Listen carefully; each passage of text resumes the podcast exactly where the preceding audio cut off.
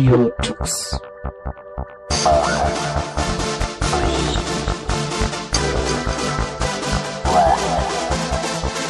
German Linux Radio, the German Linux Radio.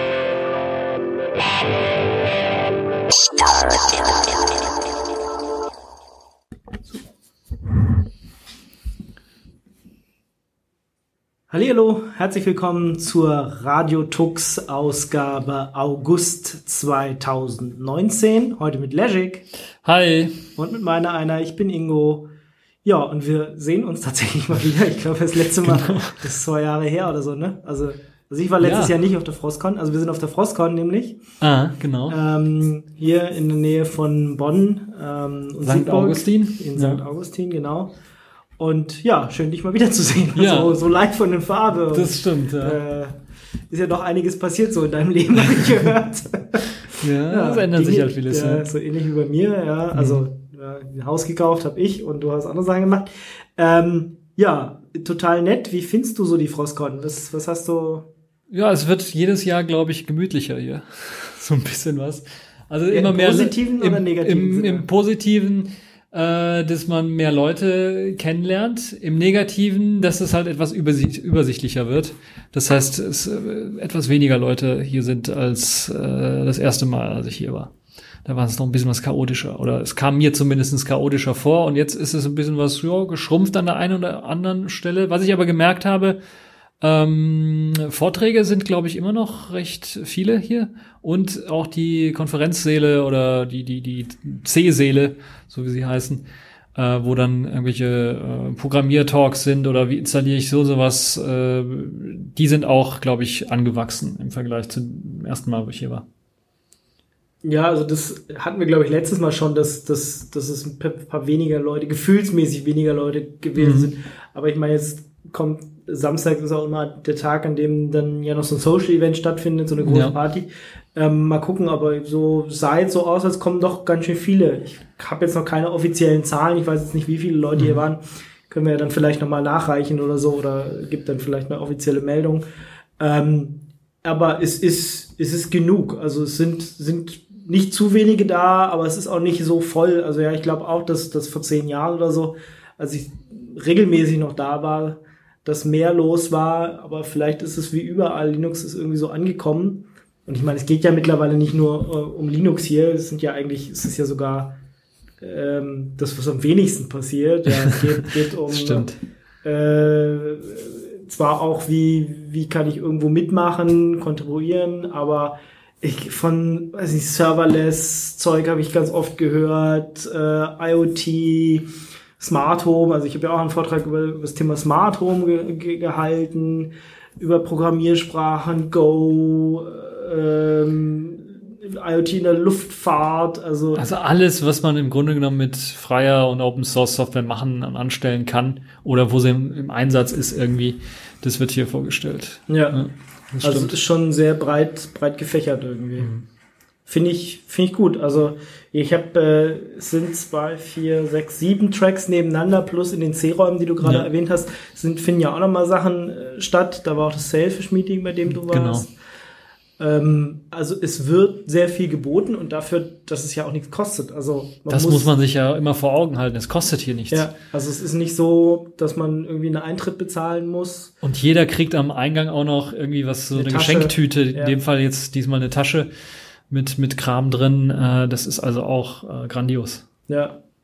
Ich könnte mir fast vorstellen, dass man, also, weiß ich nicht, dass man irgendwie so eine Schutzgebühr zumindest irgendwie drei, vier Euro, dass nicht jeder, äh, also nicht, nicht, ja, nicht Leute kommen, die einfach nur blöd in der Ecke sitzen sozusagen, aber noch nicht mal, noch nicht mal das wird Mhm. Aber ich gemacht. glaub, aber das- es ist, ist einfach nett. Das wäre ein Problem, das sie erst lösen, Ja. wenn es einfach zu voll wird hier. Ja, Und wahrscheinlich. das haben sie momentan ja nicht. Und ich meine, wir sind an der Hochschule hier, es sind natürlich äh, viele Studenten auch da, die hier Mhm. studieren, aber es kommen auch äh, Leute von, von überall Ja. aus Deutschland und, und Europa hierher. Also ich habe auch mehrere Leute mit österreichischem Akzent gehört, sozusagen. Also es ist, ja, ist doch, doch eins der, der größeren Events. Also Ja, wenn man, wenn man irgendwie einen Open Source IT-Event äh, oder ein IT-Event mit, mit Open Source-Bezug sucht, dann, dann ist die Frostcon ja schon, schon eins der, der, der größeren. Also es gibt Der die größeren zumindest genau, in Deutschland, würde Die ich sagen. Chemnitzer Linux-Teil Ja. gibt's noch.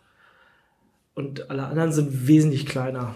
Ja, in, zumindest hier in Deutschland. Also mir fällt natürlich dann noch die FOSDEM ein, Ja, äh, die dann auch alljährlich stattfindet. Äh, ist natürlich die größte, glaube ich, hier in Europa. Aber dann so, wenn es ums, wenn, wenn, wenn's, äh, um Deutschland geht, dann ist, glaube ich, hier die FOSCON immer noch die größte Konferenz, was das angeht. Ja. ja. Also, und, und die Organisation ist auch, also dieses Mal auch wieder wunderbar. Also habe ich jetzt nichts auszusetzen. Wir brauchten jetzt schnell mal noch einen Raum hier, um die, um den Podcast aufzuzeichnen. Das ging problemlos. Ähm, wie gesagt, es gibt jetzt noch gleich ein größeres Social-Event, äh, wo ja, wo alle zusammenkommen, trinken, essen, Grillen. ähm, grillen, ja, genau. also wir kriegen grillen dann- nicht selber, wir kriegen gegrilltes und Ja. können es essen. Genau. Dürfen es essen. Ja, und dann sitzt man da noch, quatscht noch, trifft. Es ist auch so ein bisschen Familientreffen oder so ein bisschen, ja, doch, weil man kennt einfach Leute, die man überall, in, also entweder in bestimmten Communities schon mal gesehen hat oder die man auch auf, auf Treffen über Jahre sozusagen kennengelernt hat und dann äh, verquatscht man sich doch mal Ja. und äh, bringt sich wieder auf den aktuellen Stand oder quatscht über irgendwelche Projekte, die man gerade macht und kriegt vielleicht Mhm. halt noch einen Input, ähm, den man bisher noch nicht hatte. Also Oder man lernt neue Leute kennen, die man sich, die man vorher nur per Internet kannte irgendwie. Also ich habe, Ja. ich hatte heute drei oder vier Leute, die mich angesprochen haben, die mich irgendwie aus irgendeinem YouTube-Video kennen, die ich noch nie gesehen habe in meinem Leben und dann einfach nur auf die Karte gucken musste, weil jeder kriegt ja so eine wunderbare Karte, wo man seinen eigenen Namen drauf schreiben kann oder seinen Nicknamen drauf schreiben kann und dann kann man eventuell erahnen, wer das ist, wenn er halt eben seinen Nicknamen auch drauf geschrieben hat.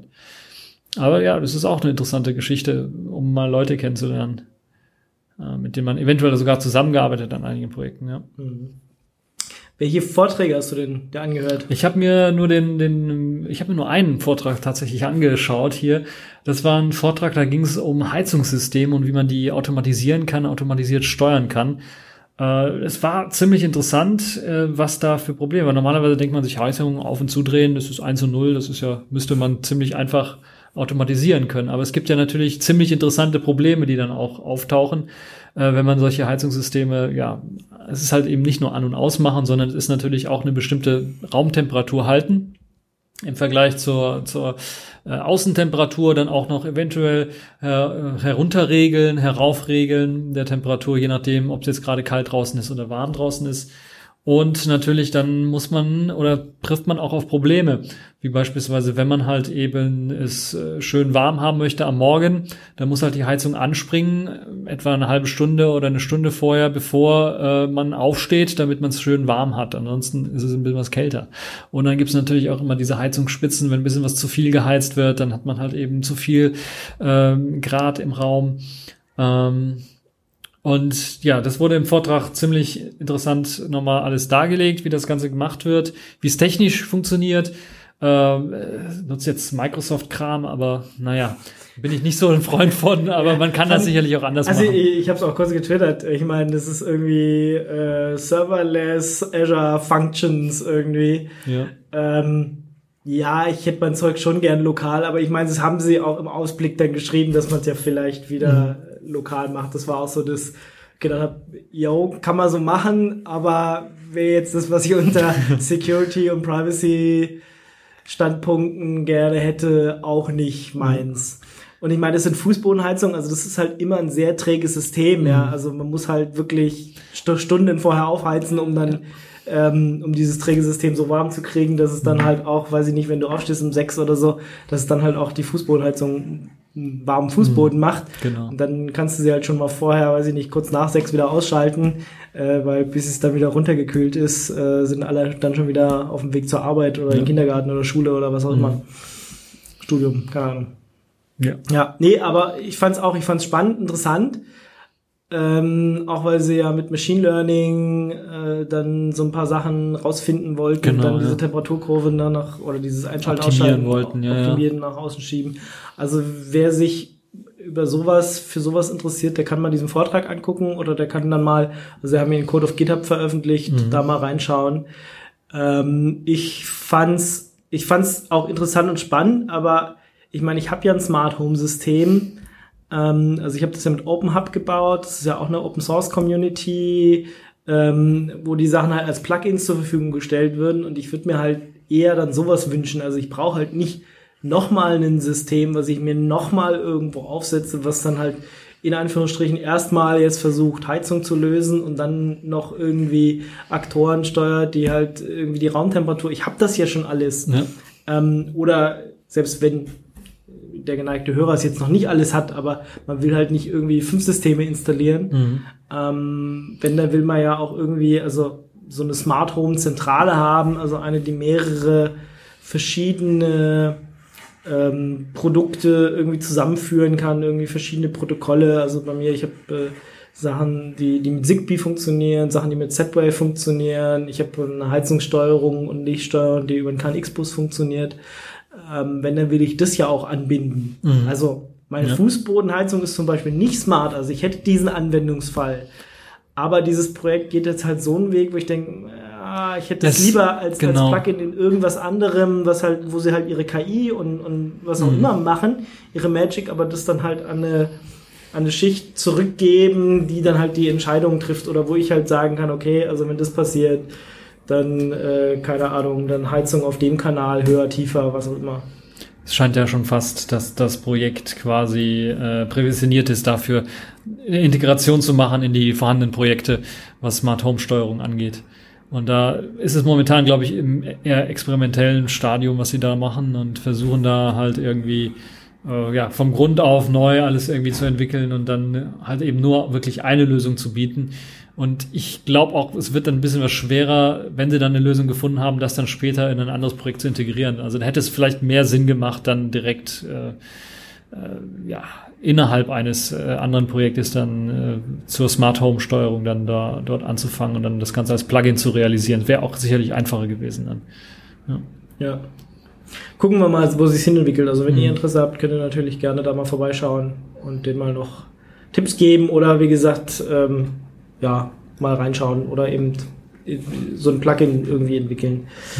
Wäre natürlich auch eine Möglichkeit. Ich habe dann leider nicht komplett, aber zumindest den letzten Teil noch den Vortrag äh, Demokratie DevOps mir angeguckt, was ich auch sehr spannend fand. Also da geht es wirklich darum, äh, wie man mit Anfragen oder mit ähm, ja, wie man an offene Daten rankommt, die so zur Gesetzgebung beitragen, wie sie halt mit, ähm, ja, mit, mit Anfragen nach dem Informationsfreiheitsgesetz ähm, bestimmte Stellungnahmen, die die Lobby zum Beispiel gibt, irgendwie dann erfragt haben und wo sie das so viel gemacht haben, dass jetzt die, dass jetzt äh, scheinbar auch die Ämter auf die Idee kommen, okay, also äh, Wir geben das sofort raus, ne, Genau, wir geben das dann Anfrage. irgendwann mal Ja. sofort raus. Ja, sie wollen jetzt ein Portal schaffen, wo man die Sachen dann direkt abfragen kann Mhm. und nicht irgendwie jede einzelne Anfrage nach dem Informationsfreiheitsgesetz machen muss. Ja, vor allem überlastet es die ja auch. Ich meine, wenn sie die Anfrage kriegen, ob sie die jetzt Ja. an,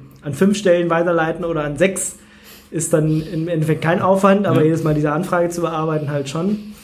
Ähm, und ja, mit, mit solchen Sachen, also, und ich bin ja auch seit kurzem in der Kommunalpolitik und äh, er hat da auch von diesen Riss, also von diesen äh, Ratsinformationssystemen gesprochen und äh, ich habe jetzt auch einen Zugang zu so einem System, wo man halt ja die Einladungen zu den verschiedenen Ausschüssen und äh, und hast du nicht gesehen und wie die Verwaltung dann, äh, wo der Justiziar dann irgendwas zum Thema XY oder diese diese Sache ausarbeitet, die dann halt die Gemeinde beschließen muss oder Gemeinderat beschließen muss. Ähm, also sowas haben wir auch. Das ist zwar erst sozusagen in der Testphase. Ich habe mich schon ein bisschen darüber aufgeregt, dass ich irgendwie alles in zigfacher Papierausfertigung krieg. Also ich kriege echt alle zwei Tage ist ein fetter Brief drin, in dem lauter ausgedruckte Sachen sind. Und ich denke mir, mir wird es auch reichen, das als PDF zu kriegen oder äh, die Finanzauswertung irgendwie als Excel-Tabelle. Ähm, Ja, das Aber der nächste Schritt vom Papier ist ja dann, äh, das Ganze per Fax dann zu verschicken, Ja. anstatt dann per Brief. Hm. Ja, aber wenn ich jetzt schon so ein, so ein Ratsinformationssystem habe, ähm, Dann sollte man es auch nutzen. Ne? Irgendwie. sollte man das irgendwie auch nutzen. Und er hat dann halt auch gemeint, Ähm, da gibt's so ein, die haben sich mit mehreren oder sie haben sich irgendwie zusammengesetzt und so eine Schnittstelle, dieses OPAL geschaffen. Und die diese Informationsratssysteme, von denen es irgendwie drei, vier Anbieter gibt, die sich Deutschland sozusagen ein bisschen aufgeteilt haben, die haben alle diese Schnittstelle jetzt irgendwie implementiert und das äh, ist wohl gut, sozusagen. ich muss mir das jetzt noch genauer angucken, aber es klang so, als würde ich das auch haben wollen, damit halt andere Portale ähm, daran andocken können und die Daten, die halt für den Werdegang, also öffentliche Daten, die, die um das ein Gesetz oder eine Entscheidung zusammenkommt, ähm, oder die, das Amtsblatt, was hinterher dann die Entscheidung dokumentiert sozusagen, dass man die halt automatisch abgreifen kann und irgendwie anders darstellen oder äh, auf, auf offenen Plattformen halt darstellen kann. Weil klar, als Bürger kommst du auch auf diese Systeme, aber du erstens sind die alle komplett schwierig zu verstehen und zweitens ähm, man hat halt auch nicht alle Rechte. Ja, Ja. und da könnte man halt dann wahrscheinlich einstellen, welche ja, welche Sachen will, will die Gemeinde, das Amt, die Stadt äh, rausgeben. Mhm. Also das ist jetzt auf jeden Fall was, was ich mitnehme, was ich mir mal angucken will, dieses OPAL, also offenes Parlament oder was auch immer das OPAL heißen soll. Wahrscheinlich, Klingt, ja. klingt auf jeden Fall interessant. Ja. Also, wenn ihr euch äh, dafür interessiert, so wie, wie, wie wir Demokratie offener gestalten können, dann könnt ihr euch den Vortrag auf jeden Fall auch mal anhören. ja. Genau. Und dann ähm, war's das, glaube ich, schon bei mir. Ich war dann noch in dem äh, Vortrag, was ist dieses Smart in Smart Home eigentlich? Also es war der Vortrag vor meinem, der sich mal so ein bisschen auch mit Security oder nein, nicht weniger Security, mehr mit ja, welche Daten gebe ich überhaupt raus? Will ich das überhaupt? Ähm, was kann man alles machen? Ähm, wie hat er so angefangen? Was, ja, was muss man halt beachten, wenn man sich, wenn man sich in diese, in diese Gefilde begibt? Ja, meinte auch, das macht alles süchtig sozusagen. wenn man erstmal angefangen hat mit Smart Home, will man gar nicht erstmal loslassen. Ich meine, das ging mir die ersten Monate auch so. Mittlerweile ist schon wieder, sind andere Sachen wieder wichtiger. Also kann ich jetzt nicht ganz so unterschreiben. Aber es ist natürlich witzig, wenn man dann halt Aber man bleibt ja auch immer dran irgendwie, ne? ja, es gibt, Geschichte, ne? es, es gibt immer wieder eine neue Anforderung und dann denkst du, dir, okay, jetzt setzt du dich doch mal hin und setzt es um. Aber es gibt halt auch Sachen, die bleiben einfach liegen. Also, äh, ja. Die hat man einmal eingerichtet, dann laufen die einfach wie so ein Server. erstens das und andere Sachen, ja, ich hätte gerne schon eine Wetterstation irgendwie dran, wo ich selber sehe, hat es draußen geregnet, wie viel hat es geregnet, äh, wird der Wind gerade von Nordwest oder von Ost oder wie auch immer. Ähm, aber das ist halt was, was ich jetzt eher aufgeschoben habe. Ja, mir reichen auch erstmal die Daten von Open Weather Map, Ja. um zu sehen, wann die Sonne aufgeht und ob es bald regnen soll oder nicht. Ähm, ist, nicht so schön präzise, als wenn du das alles Direkt bei dir selber- zu Hause selber machst, Sensor hast, selber, ja. aber ja. Es, es tut halt Es auch reicht erstmal. aus, ja. Also es gibt, wenn man erstmal damit anfängt, es sind genug Projekte, die du Also da hat man, kann man sich ein Jahr für frei nehmen, um das alles Oder- zu oder auch zehn Jahre, genau. ein paar, paar Jahre für frei nehmen, um Ja. das alles äh, ja, zu machen. Ja. Ja. Genau, und dann habe ich nochmal einen Vortrag gehalten. Also waren auch sehr viele Rückfragen, auch schon Fragen in, ähm, ja, während des Vortrags sozusagen. Und äh, ja, könnt ihr euch zur Not auch angucken. Es- Zur Not. Ja, ist, ich finde es halt immer, es ist ein bisschen schwierig, wenn, wenn viele, also auf der einen Seite für, für die Zuschauer oder für die Hörer im Saal ist super, wenn sie Mhm. natürlich die ganze Zeit Fragen stellen können. Für den Stream hinterher ist es Ist das- natürlich aha, okay, schwierig. Ja. und ich habe zwar öfter versucht, die Frage zu wiederholen, aber, Aber wenn es ewig lange nicht, ne? ist, dann schaffst du es auch nicht. Und es waren dann auch so viele Fragen, dass wir immer gesagt wir müssen jetzt mal weitermachen und vielleicht mal am. Schluss. Und das dann für den Stream ein bisschen schwieriger. Ja, schade, die hatten ein, kein funktionierendes Mikrofon, soweit ich weiß. Letztes Jahr war das noch besser. Ich weiß auch nicht, also beim Vortrag davor hatten sie eins, aber wäre Ja, eigentlich, passiert. ja, wäre eigentlich besser gewesen, das immer rumgeben zu können. Aber es sind natürlich also ihr habt mir extra nochmal, also das äh, C3, äh, die, die Leute vom Event-Dings machen das ja hier auch und die Mhm. Ja. haben nochmal gesagt, sie brauchen noch Leute und dann Ah, sind da halt okay. hinten beim Streaming Leute, die haben, machen das zum ersten Mal Mhm. und waren halt auch nicht so eingewiesen, sondern nur hier dreh an der Kamera, guck, dass der da in der Mitte steht und Mhm. äh, hier so kannst du auf die Folien umschalten und so kannst du auf den Vortrag hin umschalten. Und für mehr waren die halt nicht eingewiesen. Und so jemand hatte ich da hinten und dann war das halt bisschen Ja. schade. Passiert das. Ja. Smart Home hast du also angesprochen in deinem Vortrag. Was, Ja. was können die Leute erwarten? Ich habe mir den Vortrag ja nicht angeschaut, weil ich war beim Selfish Event.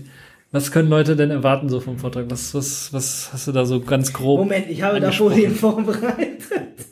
Habe ich dir den Vortrag? Nee, das ist nicht die Vortrag. Nur so ganz grob, was. Nee, ich habe ja ein Haus Geht- gekauft Mhm. ähm, und habe dann halt beschrieben, was wir da gemacht haben und dass ich überall Kabel eingezogen habe und dass ich mich halt bewusst dann für ein Bussystem entschieden habe, nämlich dieses KNX, was halt zu dieser Entscheidung auch geführt hat, was schwierig ist, weil es mehr Geld kostet und weil du es halt auch nicht überall einbringst. Also du musst halt, ja, entweder baust, lässt ein Mhm. Haus bauen, dann kannst du natürlich beim Bauen sagen, hey, pass mal auf, ich hätte gern Smart Home mit KNX Mhm.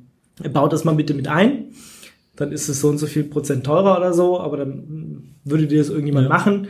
Oder ich habe mich halt hingestellt, habe alle Wände aufgeschlitzt und habe neue Kabel reingelegt, habe sie alle bis in den Keller gelegt und habe dann halt für KNX, ist ein Bussystem, also eine extra so grüne Kabel gekauft und die halt da, wo ja, wo ich, äh, wo, wo normalerweise bei anderen Leuten die Lichtschalter sind, da geht halt bei mir so ein Kabel hin.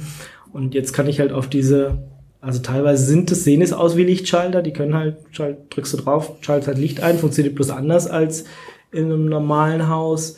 Und teilweise sind es dann halt so, so Glastaster, wo halt mehrere Funktionen drauf liegen. Also der zeigt dir die Zeit an, der zeigt dir an, was für eine Raumtemperatur gerade gemessen wird. Du kannst die Jalousie damit steuern, du kannst verschiedene Lichter damit steuern. Du hast halt mehrere Funktionen auf so einem Schalter. Das klingt ja schon mal Ja. ziemlich Du interessant. kannst die Heizungstemperatur hochsetzen, runtersetzen für den Raum. Das ist jetzt das alles über Kabel gelöst. Wie Ja. ist es? Es gibt ja auch kabellose Möglichkeiten, da irgendwie Genau. Smart Home Steuerung zu machen. Genau, das, wenn du eine Wohnung hast, kannst du ja auch nicht einfach mal die Wände aufschlitzen Ja, oder solltest du es vielleicht nicht tun. Habe auch von Leuten gehört, die sowas machen, aber würde ich jetzt erstmal von abraten. Dann hast du natürlich nur die Möglichkeit, auf Funklösungen zu setzen. Da gibt es unterschiedliche. Es gibt in diesem KNX, in diesem Bussystem gibt es auch Funklösungen oder es gibt welche, die mit Powerline funktionieren. Also Powerline ist ja Über Strom. über die Stromleitung, genau. Bei, bei KNX sind es aber proprietäre Systeme, wo du nicht die Hersteller dann wechseln kannst. Da, Mhm. Also bei einem anderen haben sich äh, alle, die diesem Standard folgen, äh, kannst du halt von Billiganbietern oder von, von teuren wie Siemens und Co. Mhm. irgendwie Geräte kaufen und die alle in dein Smart Home setzen und die funktionieren. Und bei diesen Funklösungen ist das halt proprietäre Sachen. Dann gibt es Sachen, die kennen wir mehr wie, wie Zigbee. Ähm, das was zum Beispiel Philips Hue benutzt Ja. oder, oder diese Osram, Smart Plus, Lightify Sachen. Also insbesondere wenn man halt irgendwas mit Licht macht, dann stößt man halt schnell auf das Zigbee. Zigbee ist halt nur mit 2,4 im 2,4 Gigahertz Bereich. Was bedeutet im selben wie WLAN, wie Bluetooth und hast du nicht gesehen. Und damit ist es natürlich an der Stelle, wo ziemlich viel rumgefunkt wird. Du hast dann aber auch, ähm, wer eine Fritzbox hat, kennt, vielleicht diese Fritz-Deckt-Sachen. Deckt halt halt, äh, ist halt im 1,8 Gigahertz Bereich. Äh, damit kann man Sachen tun. Ähm, die bringen, haben ja mittlerweile jetzt auch einen Schalter rausgebracht. Mhm, Vorher hatten ja. sie so Steckdosen. Ähm, Heizungssteuerung gibt's äh, dafür. Und äh, wo ich noch viele Geräte habe, ist mit Z-Wave. Z-Wave hat in unterschiedlichen Ländern unterschiedliche Frequenzen. Bei uns ist es irgendwas um 800, schlag mich tot, Megahertz. Ähm, damit hast du natürlich auch eine höhere Reichweite, als du das bei, bei 2,4 Gigahertz oder bei 1,8 Gigahertz hast. Ähm, und ja, da gibt's alles Mögliche. Da gibt's ähm, ja, Präsenzmelder oder Sachen oder Bewegungsmelder. Da gibt's auch Schalter, gibt's Glühlampen, aber eben nicht so eine hohe Auswahl wie bei Zigbee. Da gibt's ähm, Sensoren, die dir zum Beispiel sagen, ob Wasser irgendwo ausgelaufen ist. Also d- für für solche Sachen habe ich das. Also ich habe das an der, wir haben so eine äh, haben eine Pumpe für den Garten und die tropft halt an einer Stelle, da steht jetzt ein Eimer gerade drunter und na gut, der Eimer könnte halt irgendwann voll sein. Ja. Und deswegen liegt da halt so ein, so ein Sensor drunter und dann macht der Krach oder ich kann ihn halt abfragen und ähm, weiß ich nicht, mir dann eine Telegram-Nachricht oder sowas schicken. Zum Beispiel. Ähm, ja, also für eine Wohnung sind das halt die, du setzt halt auf Funk. Ja, du kannst auch ähm, Steuerung von, von hier äh, Jalousien und sowas darüber machen, über Funklösungen. Geht alles zum Nachrüsten. Gibt es alles. Ja, klingt ja schon mal ziemlich interessant dann, was man alles im Smart Home machen kann. Ne? Ja, also Ein paar Ideen auch für, für, für Leute, die sich vielleicht mal da ein paar Gedanken machen möchten. Ja, ob ich jetzt große Ideen gemacht habe, weiß ich nicht, aber ich wollte halt mal den Überblick ähm, über verschiedene Technologien geben und habe halt gesagt, das, was ich gemacht habe, aber das geht halt nur, wenn du entweder ein neues Haus kaufst oder halt äh, vorhast, dein altes zu renovieren. Habe dann halt so ein paar Bilder und Beispiele gebracht, äh, wie das bei mir halt zu Hause aussieht, wie, wie, wie, wie wir halt die Wände da aufgeschlitzt haben, wie dann halt unsere, unsere Wohnküche jetzt aussieht und äh, ja, diese, diese unterschiedlichen Sachen, wie dann so ein Schaltkasten aussieht am Ende, wenn man da ganz viel eingebaut hat und dann halt die verschiedenen, ja, Sachen einfach mal vorgestellt, Hm. die ich so mache. Und dann halt bin ich, also ich habe Open Hub als, als Smart Home Zentrale dann ausgewählt, auch nochmal gesagt, okay, es gibt die verschiedenen. Ich habe mich jetzt für die entschieden, weil da gab es ein Buch, das Buch habe ich auch mal vorgestellt, können wir vielleicht nochmal verlinken. Hatte ich in einer letzten Ja. Radio Sendung im Dezember oder Januar oder irgendwann hatte ich mal darüber gesprochen. Ähm, genau, und weil ich halt das Buch hatte, habe ich dann jetzt halt OpenUp genommen, aber es hätte auch äh, Home Assistant oder, oder FHEM oder sowas sein können. Genau. Also es gibt zigtausend verschiedene mal aufgebaut, wie es bei mir gerade aussieht. Ähm, was ich, was ich da alles angebunden habe. Ja, und so ein paar Bilder gezeigt, wie man es programmiert. Äh, ich mach, mach das jetzt mit Visual Studio Code, beziehungsweise jetzt Codium, mit Te- Telemetriedaten von, von äh, Microsoft da jetzt nicht mit drin hast. Ja. Äh, und dann halt, dass das Haus irgendwelche Nachrichten schickt. Nachrichten per Die- Telegram. Per Telegram. Der Anruf zum Beispiel. Ja, das wäre nett. Ähm, Mhm. ob die Waschmaschine fertig ist. Das ist auch ziemlich gut, ja. Äh, solche Sachen. Und ob die Sonne gerade untergegangen ist. Mhm. Ja. Ja. So die Sachen. Ja. Und natürlich will man alles in Grafana der Sports darstellen. Wie die Natürlich. Temperatur da ist Ja. und so. Ja. Also ihr könnt euch den Vortrag gerne angucken. Ähm, ich wollte bei Radiotrux auch schon länger noch mal mehr darüber erzählen. Ich Mhm. habe hab auch noch einen Interviewpartner, also kommt irgendwann noch mal. Eine Sondersendung zum Ja. Thema Smart Home. Wie es halt immer so ist, die Zeit fehlt Ja. ein bisschen. Mhm. Ja. Ja, wie war es beim Selfish-Treffen? Ja, es war ziemlich interessant. Die waren, glaube ich, die Organisatoren waren so ein bisschen überwältigt von den fast 30, 40 Mann, die da waren. Echt? Das heißt, Cool. ja, war, der Raum war fast voll. Na gut, ein, zwei Reihen waren noch ein bisschen leer, aber es hätten noch ein paar Leute reingepasst, aber es war schon fast voll. Und äh, ja, es war äh, ziemlich interessant. Zunächst einmal gab es natürlich erstmal Community-Austausch. Äh, wer hat alles schon ein Selfish-Gerät? Die meisten Leute hatten schon eins. Es waren aber auch ein paar Leute da, die zum ersten Mal irgendwie was von Selfish gehört haben oder die schon mal was gehört haben. Eh, war das nicht irgendwas mit Huawei? Wollten die da nicht irgendwie auf ein neues System? Also wir hatten auch zwei, drei Huawei Leute. hat jetzt irgendwas vorgestellt, aber es ist, äh, ist nicht auf Selfish-Basis, ne? Also irgendwas. Ja, man weiß es nicht. Nee, also so richtig weiß man nicht. Sie haben gesagt, es ist Open Source und es geht auch. Open Source, es soll ein Mikrokernel demnächst verwenden, ist aber Ja. aktuell noch ein Linux-Kernel. ja, ich Man glaube, weiß es Ich nicht. glaube nicht, dass das irgendwas Also- mit Selfish zu tun hat. Huawei hat mal den, den Mehr Core geforkt.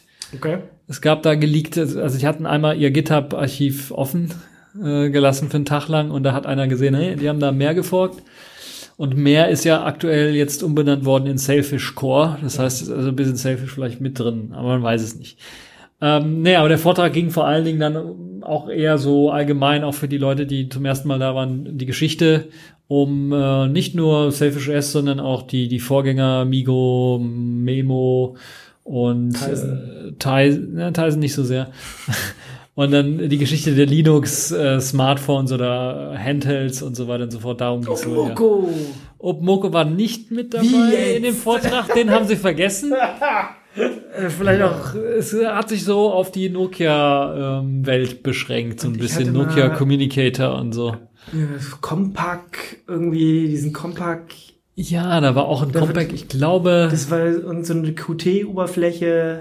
ja, da war auch was mit Das der hatte ich auch mal. Oberfläche, genau. Das wurde, glaube ich, im Vortrag auch nicht Es angesprochen. gab echt viel. Es ist so Es schade, gab dass so viel, aber nicht draus geworden ist. Natürlich, ich habe irgendwie das Gefühl, so wenn es um Historie geht, wo man sich am meisten auffällt, ist dann die Geschichte mit Migo kam raus und dann kam Elop rein und hat gesagt, äh, alles brennt und also er hat das Feuer selber angezündet und hat dann rumgemurmelt, ja alles brennt, wir müssen alles anders machen. Und naja, da haben sich die meisten Leute aufgehalten, glaube ich, dran an der Geschichte oder äh, an der Zusammenfassung Was der ist Geschichte. Geschichte? Das ist Ja. halt leider Geschichte. Das ist Wir leider Geschichte. Wir können da nichts mehr dran ändern, aber Leute diskutieren halt immer noch sehr stark drum.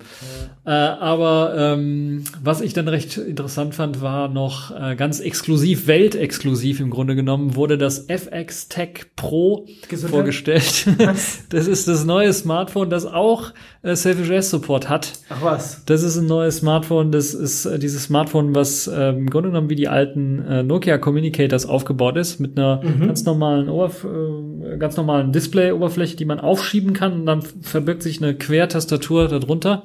Und Aber das, das ist nicht ähnelt- Cosmo, Cos, Cosmo. Nein, es ist nicht das, ist nicht das Cosmo, weil das Cosmo wird ja aufgeklappt wie so ein Laptop. Stimmt. Und das Ja. ist jetzt hier mit Display außen und du Mhm. klappst Dann das Display so einfach, hoch. einfach so wie das hoch. N900 und so. Das N900, das Nokia E7, glaube ich, war eines der letzten, das dann auch mit diesem Klappmechanismus für die Tastatur und so, dass das Display so in einem äh, extra Gradwinkel da irgendwie angezeigt wird. Äh, das benutzt im Grunde genommen, oder auch das Nokia, das Entwicklertelefon, das N950, was als Entwicklertelefon rauskam, hat den Ja. gleichen Mechanismus verwendet und äh, wie jetzt das FX Tech. Und äh, das FX Tech wurde weltexklusiv das erste Mal mit Selfish OS gezeigt, quasi. Außerhalb von äh, einigen Leuten, die da paar äh, Portierungen gemacht haben, weil FX Tech arbeitet äh, mit ein paar Community-Leuten zusammen, haben äh, denen auch, hat denen auch ein paar Geräte zur Verfügung gestellt und die portieren jetzt Selfish OS drauf. Es gibt verschiedene Revisionen auch und äh, es gab da einige Geräte zum Anschauen und zum Anfassen sogar. Okay. Und Du hast äh, Fotos gemacht. Ich habe Fotos gemacht, ich habe Videos aufgenommen Okay. und wir haben uns das Ganze Können angeschaut. wir also verlinken dann. Ja, das können wir alles dann verlinken. Ähm, und es ist schon recht interessant, was die da gemacht haben. Das ist auch von, von einer Hardware-Revision zur anderen, um dann mal zu sehen, was alles, äh, woran sie alles gedacht haben, ist halt eben auch, dass das Ganze leicht äh, reparierbar ist, dass man dann zum Beispiel die Tastatur einfach austauschen kann. Und natürlich auch für den äh, lokalen Markt, dass es unterschiedliche Tastaturen gibt, dass man die Tastatur recht äh, einfach austauschen kann. Einfach eine Schraube lösen und dann kommt man auch an den Akku dran, dann kann man auch den Akku austauschen, kann das Display relativ einfach austauschen. Solche Geschichten sind mit drin. Und das Gerät ist sehr solide aufgebaut, das muss man sagen. Der Klappmechanismus funktioniert also wie bei den äh, guten alten Nokias. Es ist sogar vom gleichen Designer entworfen, der damals die Nokia-Geschichte gemacht hat. Okay. Man hat sich also da äh, Informationen äh, reingeholt oder Expertise mit reingeholt, äh, um das zu machen. Äh, ich habe es jetzt selber ausprobiert, die verschiedenen Versionen. Mir hat tatsächlich die Querz-Version mit der deutschen Tastatur am besten gefallen, äh, weil die die äh, amerikanische oder die englischsprachige Tastatur, die drauf war, die hat äh, irgendwie die die reine QA und und äh, Z dann ein bisschen was versetzt nach rechts gehabt, um dann die Sondertasten unterzubringen. Und es war mir dann so ein bisschen ungewohnt. Ich habe mich also mehrmals vertippt auf der Tastatur, auf der äh, amerikanischen Tastatur. Auf der deutschen Tastatur ging das ähm, ordentlicher. Ansonsten vom Tippgefühl ist das ein bisschen was gewöhnungsbedürftig. Es ist nicht ganz so schwammig wie beim Nokia N900, sondern es ist schon deutlich knackiger. Es ist deutlich besser als äh, für die Leute, die sich noch erinnern an das äh, The Other Half Keyboard für fürs Yola 1. Ist deutlich besser als das von der Qualität her. Es knarzt nicht, äh, es hat einen guten äh, Knackpunkt. Es gibt alle möglichen Taster, äh, Tasten, die man so braucht. Also auch eine Escape-Taste, eine Slash-Taste, eine Tab-Taste. Also für die Leute, die da auch mal was programmieren wollen oder ein Emacs oder VI, VI verwenden wollen fürs äh, Tippen ist das auch keinerlei Probleme. Und man konnte Self-Dress drauf bewundern. Das heißt, es gab da jetzt zwei Versionen. Eine Version war ältere Hardware-Revision, aber neueres Selfish-S-Version und der andere war eine neuere Hardware-Revision, aber eine etwas ältere Selfish ähm, äh, Alpha quasi drauflaufen. Und äh, es lief erstaunlich gut und es lief schon erstaunlich viel. Es lief erstaunlich flüssig auch, flüssiger als alles andere, was ich bisher gesehen habe, wo Selfish S drauf lief. Das ist also schon mal der positive Eindruck. Und ich glaube, in einem der Videos äh, konnte man sehen, wo jemand da mal versucht hat zu gucken, was ist denn das für eine komische SD-Karte, Micro-SD-Karte, die eingelegt war.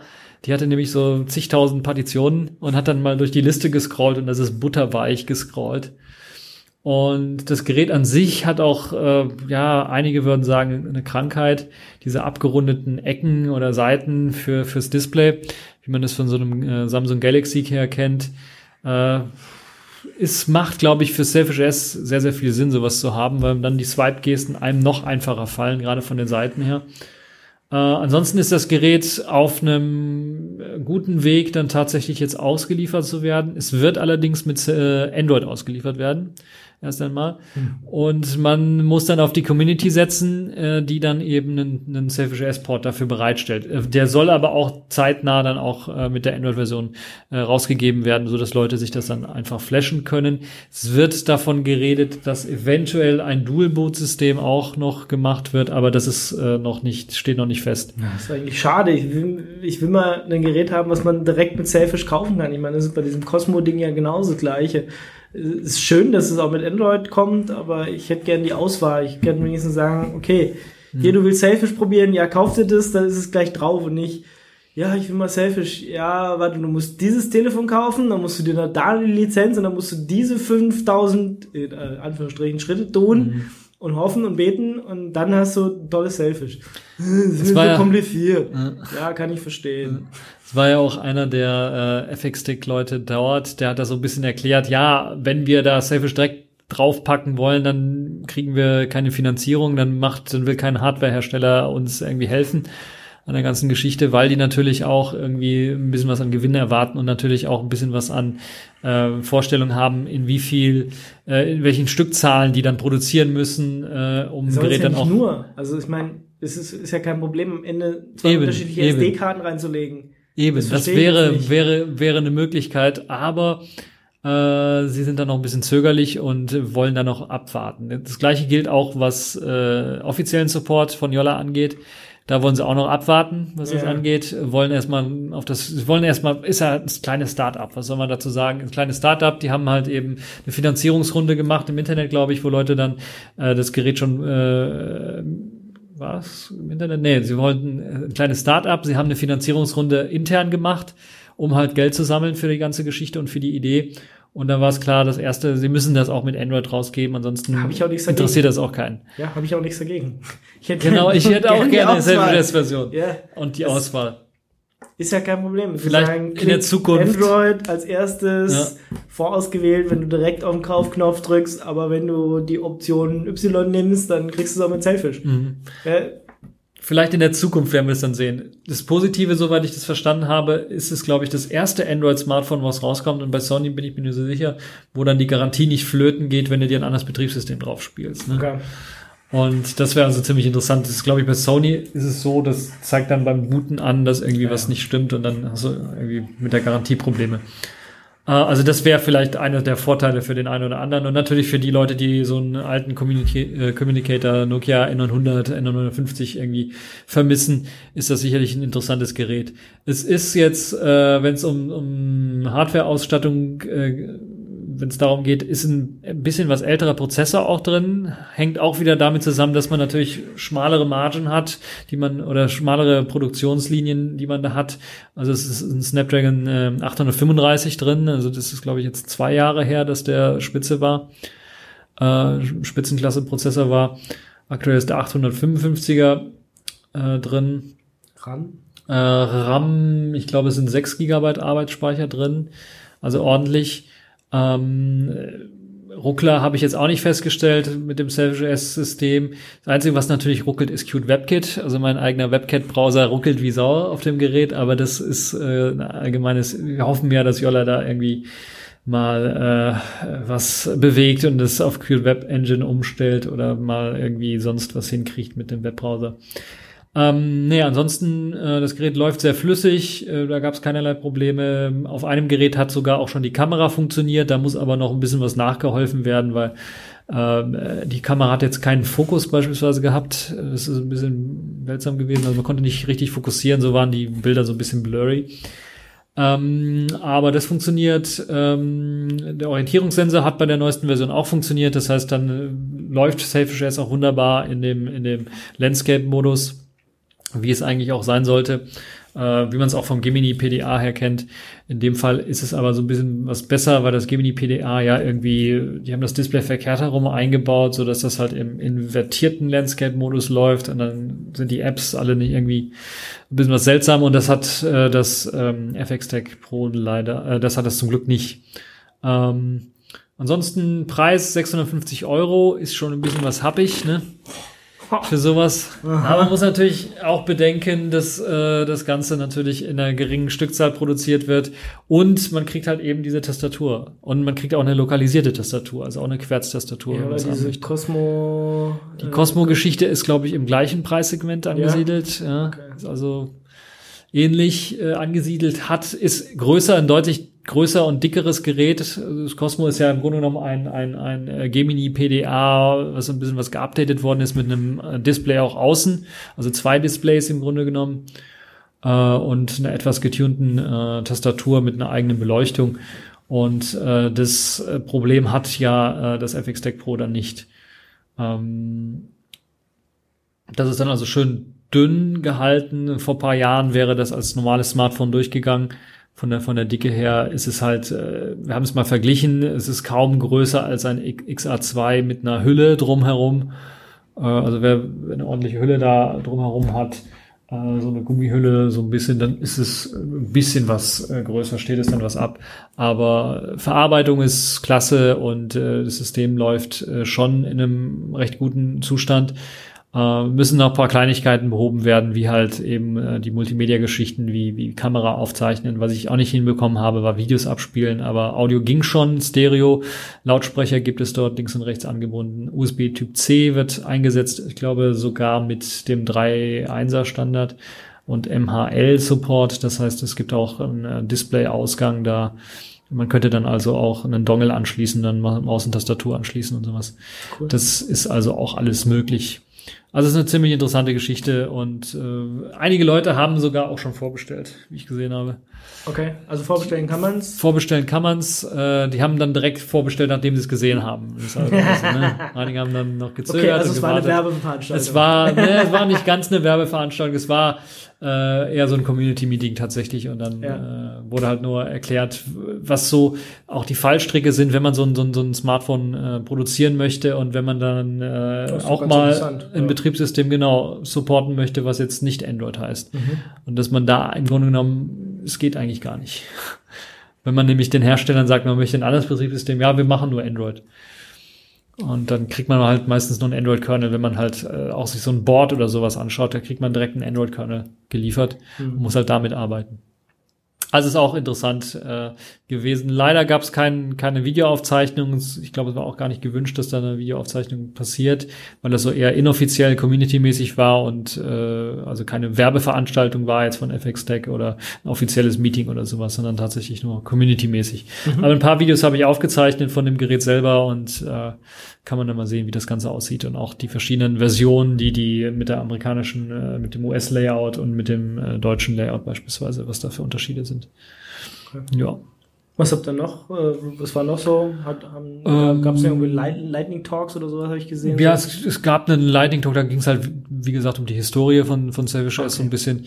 Äh, und äh, so richtig in die Technik ging es dann nicht so. Es war dann so community-mäßig, weil es jetzt hier Raum Bonn, Köln, äh, Düsseldorf so irgendwie ist, ob es da nicht äh, in Zukunft vielleicht regelmäßige Meetings gibt in diesem mhm. Raum. Und Bonn ist dann jetzt so als zentraler Ort ausgewählt worden, weil halt eben die Veranstalter dort, die jetzt auch das hier organisiert haben, da herkommen und da dann auch was organisieren äh, könnten. Und wie es dann wird, das werden wir dann sehen.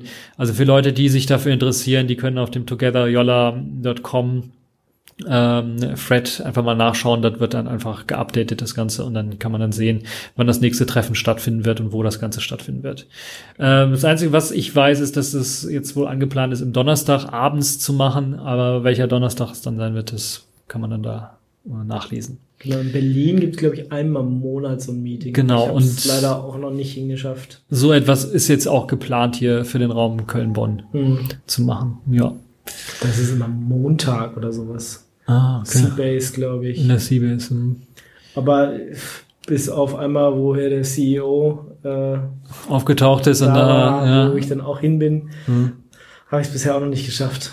Weil Ja. andere Sachen waren irgendwie wichtiger. Aber es gibt verschiedene Telegram-Gruppen oder ich weiß nicht, bestimmt Es gibt eine andere. Telegram-Gruppe auch, die sich damit beschäftigt, aber der Hauptthread ist halt eben auf togetheryola.com. Ja, okay. Dort wird das Ganze aktualisiert und äh, ja, dort sollte man sich dann informieren.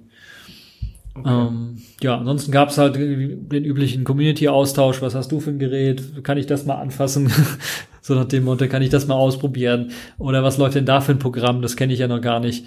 Äh, und solche Geschichten halt. Ähm, und einige Leute haben das erste Mal Selfish S gesehen, haben sich interessiert für Selfish S und äh, auch für das Gemini oder eben auch das FX Tech Pro äh, und wollten das einmal in die Hand nehmen und dann vergleichen so ein bisschen und äh, ja, war also recht spannend. Ein paar Experimente wurden auch gemacht und ein paar Erklärungen abgegeben, was jetzt äh, Selfish S im Allgemeinen angeht und was das die Android Runtime angeht und warum die jetzt nur auf dem XA2 in der aktuellen Version äh, da ist und ob man das nicht eventuell auch auf andere Geräte dann leichter portieren könnte und so weiter und so fort, wurde da auch noch ein bisschen angesprochen, aber das äh, ist im Grunde genommen alles das, was wir da besprochen haben. Ansonsten ist das so ein bisschen verlaufen in Gruppengesprächen, einzelnen kleinen Gruppen. Hm. Äh, und äh, ja, das ist das äh, Selfish S äh, Event dann gewesen hier auf der Frostgun. Ja. Dann sind wir, glaube ich, durch mit dem Samstag schon, oder? Also ich habe Ja. weiter jetzt auch nichts besucht. Ähm, und ja, dann würde ich mal sagen, machen wir uns jetzt auf den Weg zur Party. Genau. Äh, Kriegen was zu essen hoffentlich. Ja, noch. äh, werden lange Schlangen sein, Ja. wahrscheinlich jetzt Mhm. um die Zeit. Ja. Ähm, ja, und dann äh, ich gucke mal, ob ich es nächstes Jahr wieder schaffe. Äh, versprechen kann ich es noch nicht, war jetzt auch das erste Mal, dass ich hier als Speaker war. Mhm. Also wir waren mit, mit Radio Tux ja früher mal auch als Aussteller hier, Ja. aber auch schon lange her.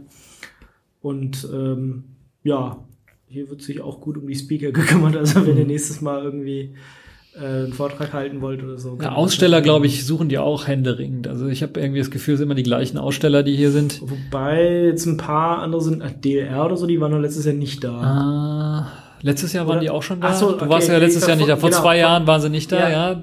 Dieses Jahr ähm, waren die wieder da. Das, was, was, was ich interessant fand, ansonsten kennen wir ja, OpenSUSE ist immer da, Ubuntu ist, glaube ich, Ubuntu hat diesmal Ist es Stand immer gehabt. Apache Open Office da. Apache Open Office. Und das Lustige an der ganzen Geschichte ist, die sind immer direkt neben LibreOffice und die haben immer den doppelt so großen Stand wie, wie LibreOffice, was ich nicht kapiere, warum die immer einen größeren Stand haben. Nun ja. Ähm, Es ist vor allem das einzige Event, was ich kenne, wo es noch Apache Open Office gibt. ja, ja. Ja. Ja. Die müssen hier irgendwo sitzen, da muss ein Nest sein. Ja, die sind, glaube ich, ich glaube, äh, ich habe die Kollegen schon mal in Köln gesehen, die da jetzt am Apache-Stand, äh, also die kommen aus dem Gebiet hier, deshalb ist er wahrscheinlich Ja. immer voll. Haben wir auch jedes Mal in der Sendung, wenn wir darüber Ja, reden. ja, ist hier ja, Apache Open. Also wer noch Apache, o- äh, wer Open Office einsetzt, es ist auch so ein bisschen ein nettes Gefühl, mal wieder dieses alte Logo zu sehen und zu Ja. denken, ja, Ja, vielleicht haben Leute es einfach nicht deinstalliert. es läuft einfach dann. Es läuft seitdem immer noch, ja, genau. Ja, passiert halt, ne? Hm. Ja, das, was ich nur interessant fand, äh, letztes Jahr war es, waren es ja die Leute von, von Coreboot, diesmal war es ähm, ein Stand äh, von Ubiports, Mhm. Ja, stimmt. der da war, der dann nochmal gezeigt hat, was für neue Geräte sie da alles supporten und äh, was so der Entwicklungsstand ist. erklären, was Ubiports Ubiports ist äh, die Fortsetzung von Ubuntu Touch für Smartphones. Also das ist auch noch nicht tot, das wird weiterentwickelt und äh, ist momentan, glaube ich, auch in einem, auf einem Entwicklungsstand, wo man sagen könnte, ja, das macht ja Sinn, eventuell auch mal drauf zu schauen, jetzt wo die neuen Geräte, das, das Pinephone kommt oder das Librem kommt, so soll es auch Portierungen von, von Ubiports dafür geben. Äh, die sind also auch hier vertreten gewesen mit einem kleinen Stand und da konnte man sich auch ein bisschen was informieren, allgemein so, äh, wie so äh, die aktuelle Entwicklung aussieht. Also sind erfolgreich migriert auf Ubuntu 16.04 als Basis, waren ja vorher auf der uralten Ubuntu Vivid, das ist glaube ich, ah, lass mich nicht lügen, 14.10 oder sowas. Gewesen äh, und sind jetzt ähm, auf äh, 1604 LTS migriert, haben dann jetzt auch alle Anwendungen, die dann erstmal nicht liefen, wieder ans Kompilieren gebracht und die laufen jetzt auch, äh, also man kann es tatsächlich dann auch benutzen und ausprobieren.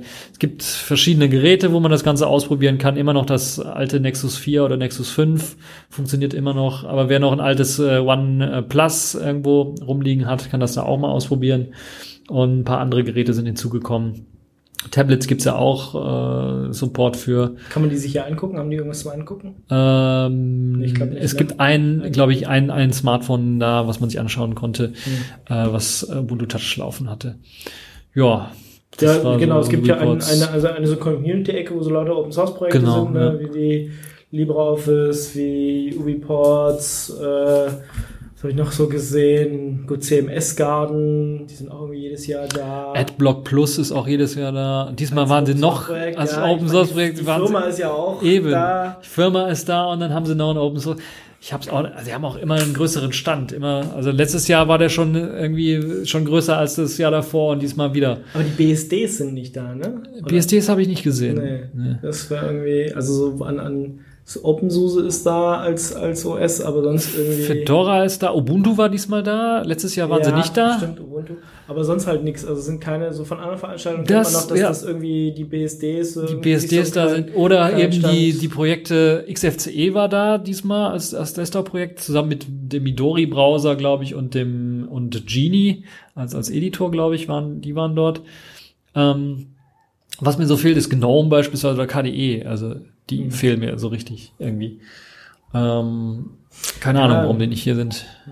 Ja, weil sie wahrscheinlich auch ihre eigenen größeren Veranstaltungen Ja, es gibt haben. andere größere Veranstaltungen, das stimmt ja. In diesem Jahr sind ja, haben sie ja sogar drei Veranstaltungen. Also GNOME hat seine Konferenz, KDE hat seine Konferenz und dann gibt's noch die äh, Linux Application Summit, Genau, die sie jetzt zusammen machen. die sie zusammen machen. So, so Das Snap heißt, und, und Flatpak. Snaps, und, Flatpak und, das geht. ja, solche Geschichten. Aber finde ich gut, dass sie das zusammen machen. Also Genau, und KDE, ja. dass sie sich da. Und auch die Zusammenarbeit mit den Apps und was passiert, wenn ich eine GTK-App auf einem Plasma-Desktop ausführe, warum sieht das so hässlich Mhm. und schrecklich aus und warum funktioniert das eine oder das andere nicht. Also da macht es Sinn, dass sie sich zusammensetzen und dann mal gemeinsam an irgendwelchen äh, Regeln zumindestens arbeiten und sich da auseinandersetzen mit der Geschichte, ja. Ja, das ist so das, was, was wir hier so erlebt haben, glaube ich, auf der äh, Frostcon. Ja. Ja, na dann würde ich sagen, Klappe zu, Affe tot. Ja. Erstmal. Und ähm, ja, wir sehen uns, hören uns. Also ihr hört uns hoffentlich in, dann in der September-Ausgabe. Äh, Ja. und ähm, ja, war schön, dich mal wieder zu sehen. ja. Dito. Na dann, ciao, ciao. Ciao. Hello, this is Sami. I'm the CEO and a founder of company Yolla developing Selfish OS, and this is Radio Tax.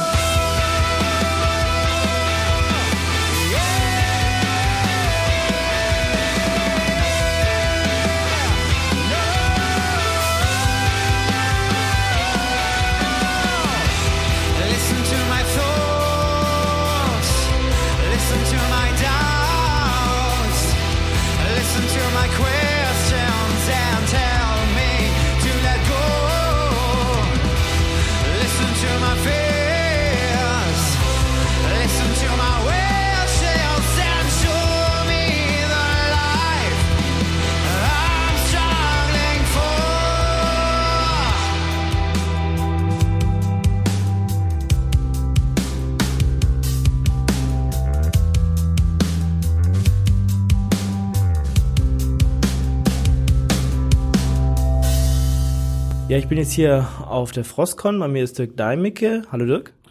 Hallo Ingo.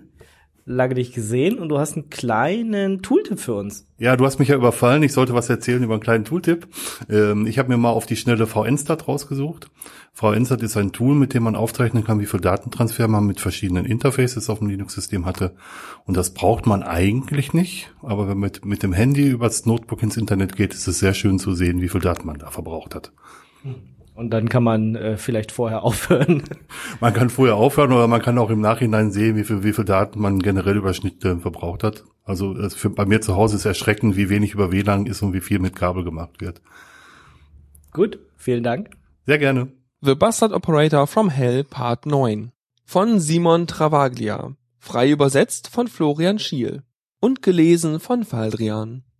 Ich fahre zur Arbeit und klebe hinter diesem alten Trottel, der klassische Slow Driver from Hell.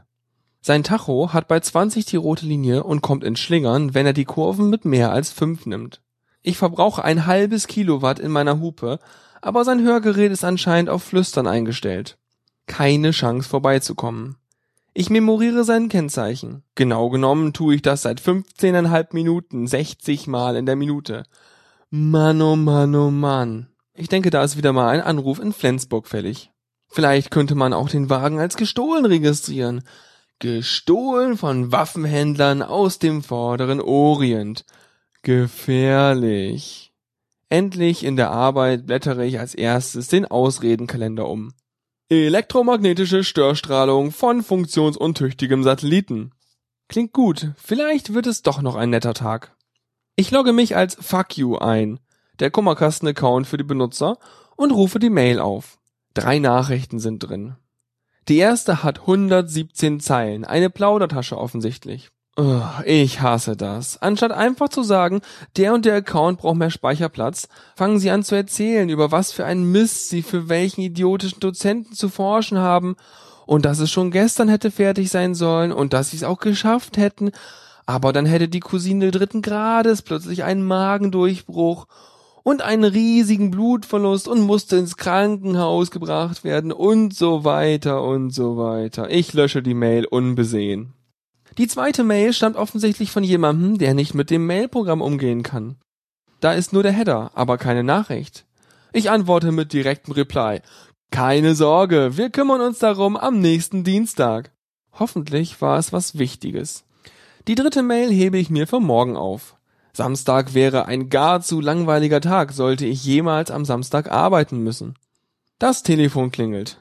Ich dachte, ich hätte das repariert.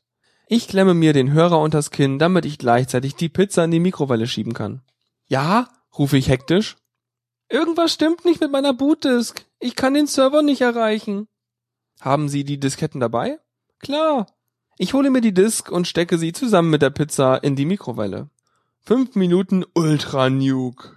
Eine Viertelstunde später ruft er wieder an. Es funktioniert immer noch nicht, aber jetzt höre ich auch noch komische Geräusche aus dem Laufwerk und es riecht irgendwie angebrannt. Angebrannt? Ich untersuche den Boden meiner Pizza. Na, nichts angebrannt. Dem Jungen geht nur die Fantasie durch. Oh, sage ich, das sind wieder diese Störstrahlungen von ausgemusterten Satelliten. Tatsächlich? Davon habe ich auch schon gehört. Wow. Ich schätze, Sie müssen sich eine neue Bootdisk zulegen. Oh, naja, macht ja auch nichts. Die alte hätte es sowieso nicht mehr lange gemacht. Danke. Keine Ursache. Und denken Sie mal daran, den Virenchecker F-Disk ab und zu laufen zu lassen, wenn Sie wichtige Daten auf Ihrer Disk haben. Werde ich machen. Dankeschön. Alles klar, ist ja nur mein Job. Racing läuft viel zu langsam für einen erfahrenen Spieler. Also kille ich eben mal alle Datenbankprozesse, die sich den Löwenanteil an CPU holen und gebe Racing Priorität minus 10.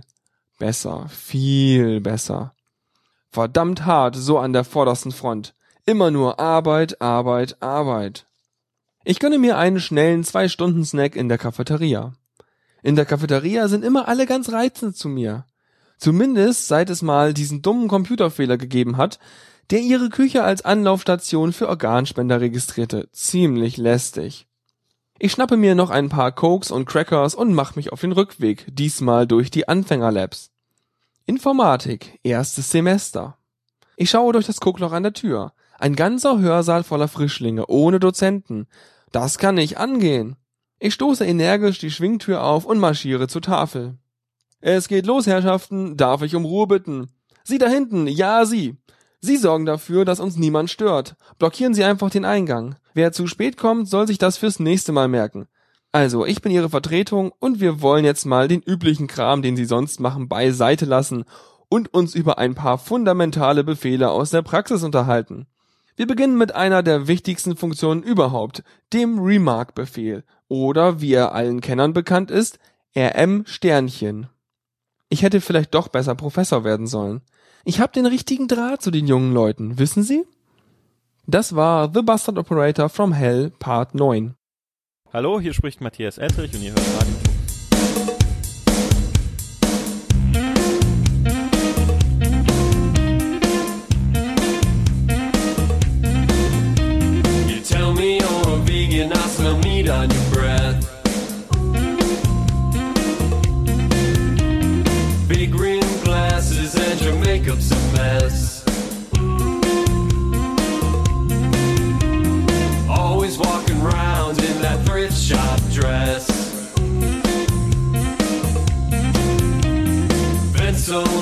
Got those tattoos on your chest.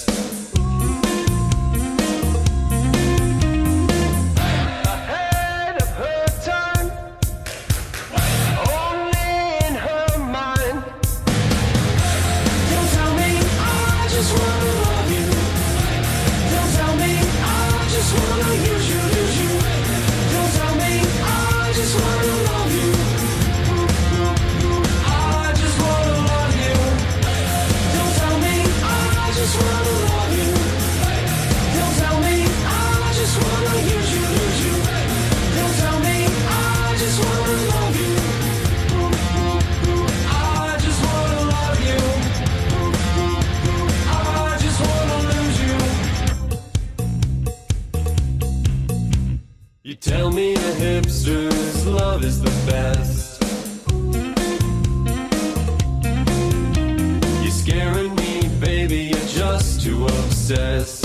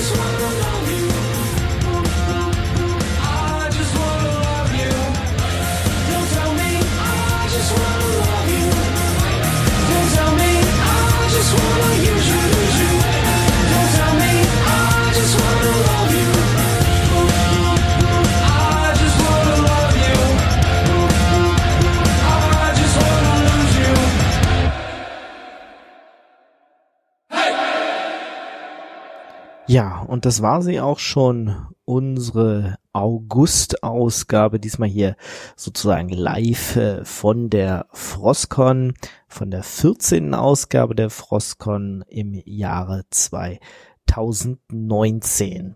Und äh, ja, mir bleibt nur noch zu sagen, vielen, vielen Dank hier an die Organisatoren vor Ort. War wieder ein wunderbares Event, auch wenn ähm, gefühlt nicht ganz so viel los war wie das letzte Mal, ähm, wo ich hier war. Jetzt was vielleicht darin liegt, dass ähm, die Frostcon ein paar Tage vorher war. Ja, auch der Markus, ähm, den aus Binärgebiete vielleicht kennt, der war auch irgendwie etwas überrascht und ähm, hat seinen Urlaub irgendwie in diese Region gelegt. Ähm, böser Fauxpas sozusagen.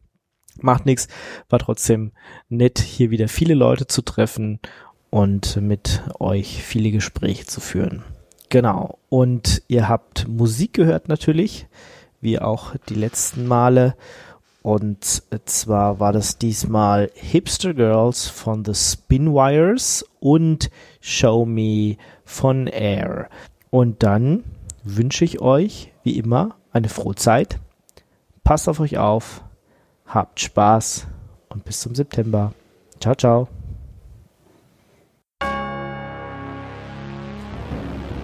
Das war eine Sendung von Radio Tux, herausgegeben im Jahr 2019. Unter Creative Commons Lizenz, Namensnennung und Weitergabe unter gleichen Bedingungen. Lieder sind eventuell anders lizenziert. Mehr Infos auf radiotux.de. Unterstützt durch Manitou.